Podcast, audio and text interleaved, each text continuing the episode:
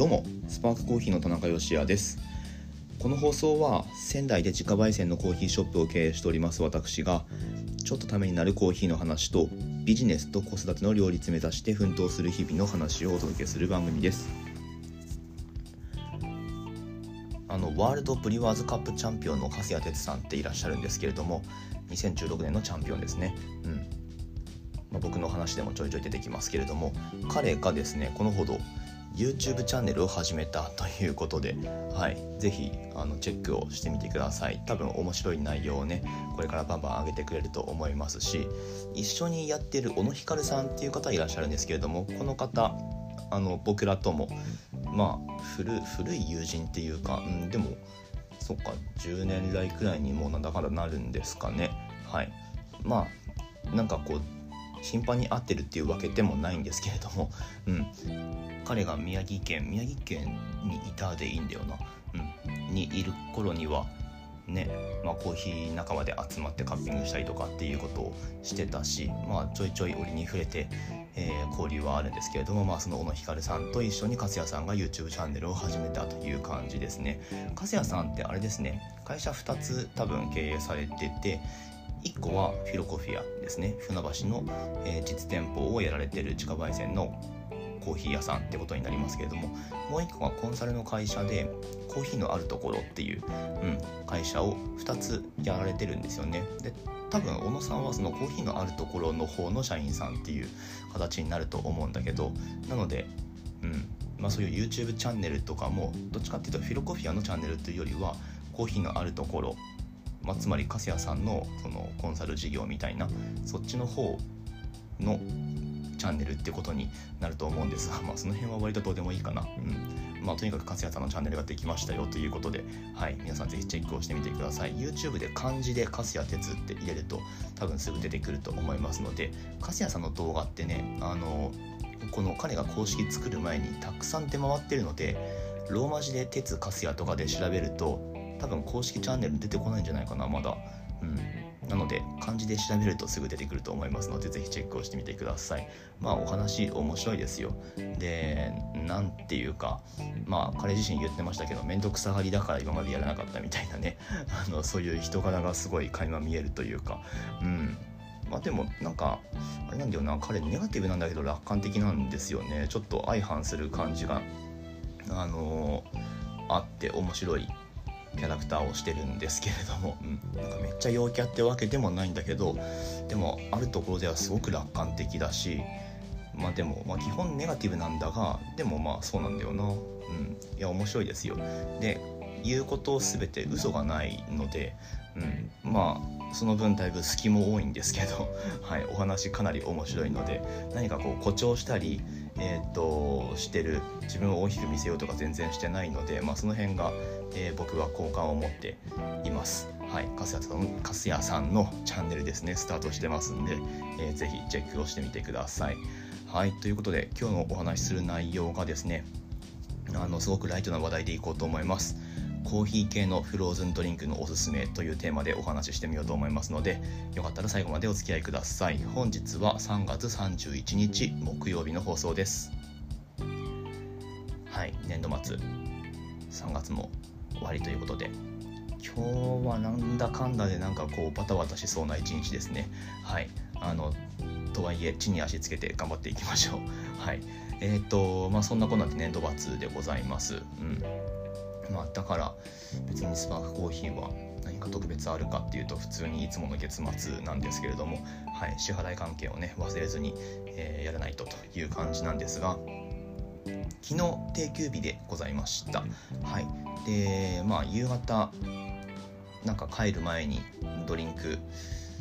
飲みたいなっていう、まあ、ちょっと一息入れてから帰りたいなみたいな感じにいつもなるんですね定休日って。うん、で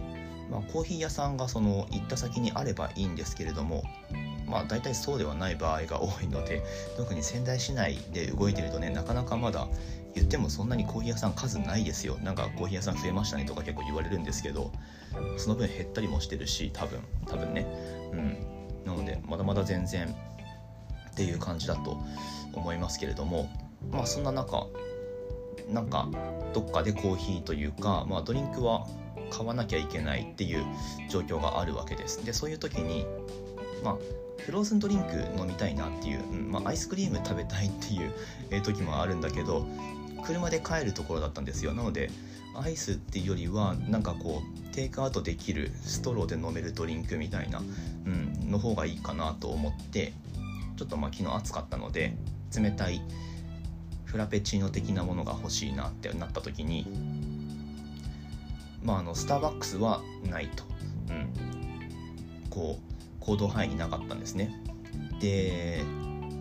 仙台のあのご当地ドリンクみたいな感じで人気になってるずんだシェイクっていうのがありまして花椒三千っていうねお菓子の会社が出しているずんだを使ったまあいわばフローズンドリンクみたいな感じなんですかねシェイクなんで。はい。まあそれを出してるお店とうん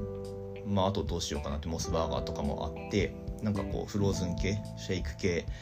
でまあできればコーヒーのフレーバーのドリンクがいいなっていうふうに思ってたんですけれども31アイスクリームがあったんですよ、うん、で31でなんかドリンクって出してないのかなって単純に疑問に思ったんですね僕は。そしたらあのうちの奥さんがまあ多分あるよと、言って、えー、お店に行って買ってきてくれたんですよ、うん。まあ、その間僕はえっ、ー、となんか娘と一緒にちょうどなんかねショッピングモールの中だったのでなんか絵本があったんでそれ読んで待ってたんですけど、はい、娘にねあの読ませたつもりだったんだけど全然見てくれないっていうまあそれはいいんですが。コーヒー系のそういうフラペチーノっていうか、まあ、フローズンドリンクって、まあ、やっぱりスターバックスが筆頭だと思うしあとは後追いでタリーズはスワークルっていう名前であのフローズンドリンクを出してますけれども、まあ、多分他ドトールとかでもなんか、うん、コーヒーチェーンだと特に夏場はコーヒー系のフローズンドリンクってあるんだと思いますけど僕らが行ったショッピングセンターではそれ系のお店がなかったのでさあどうしようってなったんですがうん。31でね実はそういうフローズンドリンクが出てくるみたいなんです。で妻が買ってきてくれたのがえっとねちょちょっと待ってくださいね。えっとねそうカフェブラストカプチーノっていう、まあ、そういう名前はついてるらしいんですがあのこれメニューに書いてないんですよ、まあ、お店によっては書いてるのかもしれないけれどもそもそも31であのそういうドリンクメニューを頼む時には3つあるらしいんですね。これもお店によって違うのかもしれない。ただあの妻が昨日行ったお店では3つ選択肢を、えー、与えられてで1つはシェイク。でシェイクっていうのはアイスクリームどのフレーバーでも選べますよっていう、うん。まあ、なのでなんかねちょっと調べた感じではポッピングシャワーとかがやっぱり一番人気らしいんですけれども31のアイスクリームどれでも1つ、えー、ブレンダーで回してこれは何でしょうね牛乳とかと一緒に回すのかちょっと分かんないですけどあのフローズンドリンクにできるっていうもの、うん、これ自体結構知らない方多いんじゃないかな。っていうか31でドリンク出してるっていう、うん、それがちょっと意外だと思うんですけれども。でもう2つがえっ、ー、とまずはカフェブラストモカ、うん、これはチョコレートのアイスクリームとあとはホイップクリームに上にチョコソースなのかな、うん、でえまあ、チョコレート系のフローズンドリンクってことになるんですけれどももう1種類が、はい、僕らが飲んだカフェプラストカプチーノっていうもの、うん、これはシェイクされてるアイスクリームはバニラらしいんですよ。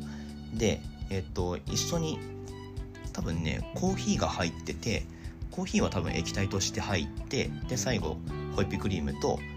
シナモンシナモンパウダーがトッピングされるっていう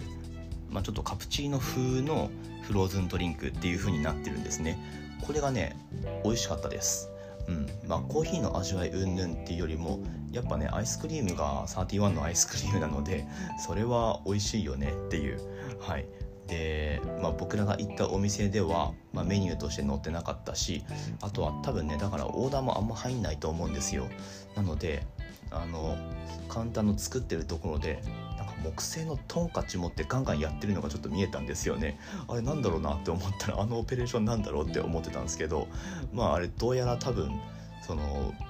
ブレンダーに一緒に入れる氷を砕いてたんじゃないかっていう。はい。ああまああんまり入んないから多分カチカチに固まっちゃってて。でそれをなんかもともとあんまり入んないから固まったやつを砕くっていうそういうオペレーションを想定して木のハンマーとかがねもともとあのなんだろう装備されてるっていう、うん。まあ、そういうことなのかなって勝手に納得したんですけれども、はい。まあ、とにかくあの美味しいです。なのでまああんまりそういう場面ないかもしれないけれどもコーヒー系のフローズンドリンクが飲みたいけれどもスターバックスがないけど31が近くにあるっていう場合はこのなんだっけカフェブラストカプチーノ。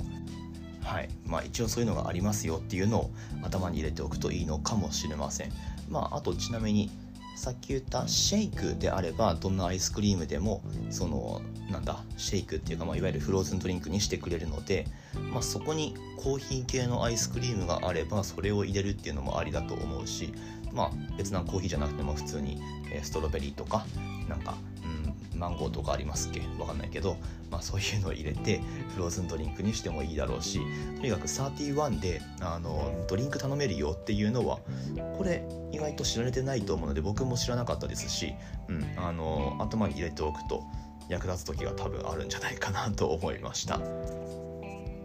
はい今日はだいぶライトな内容でお届けしました。いかがだったでしょうか？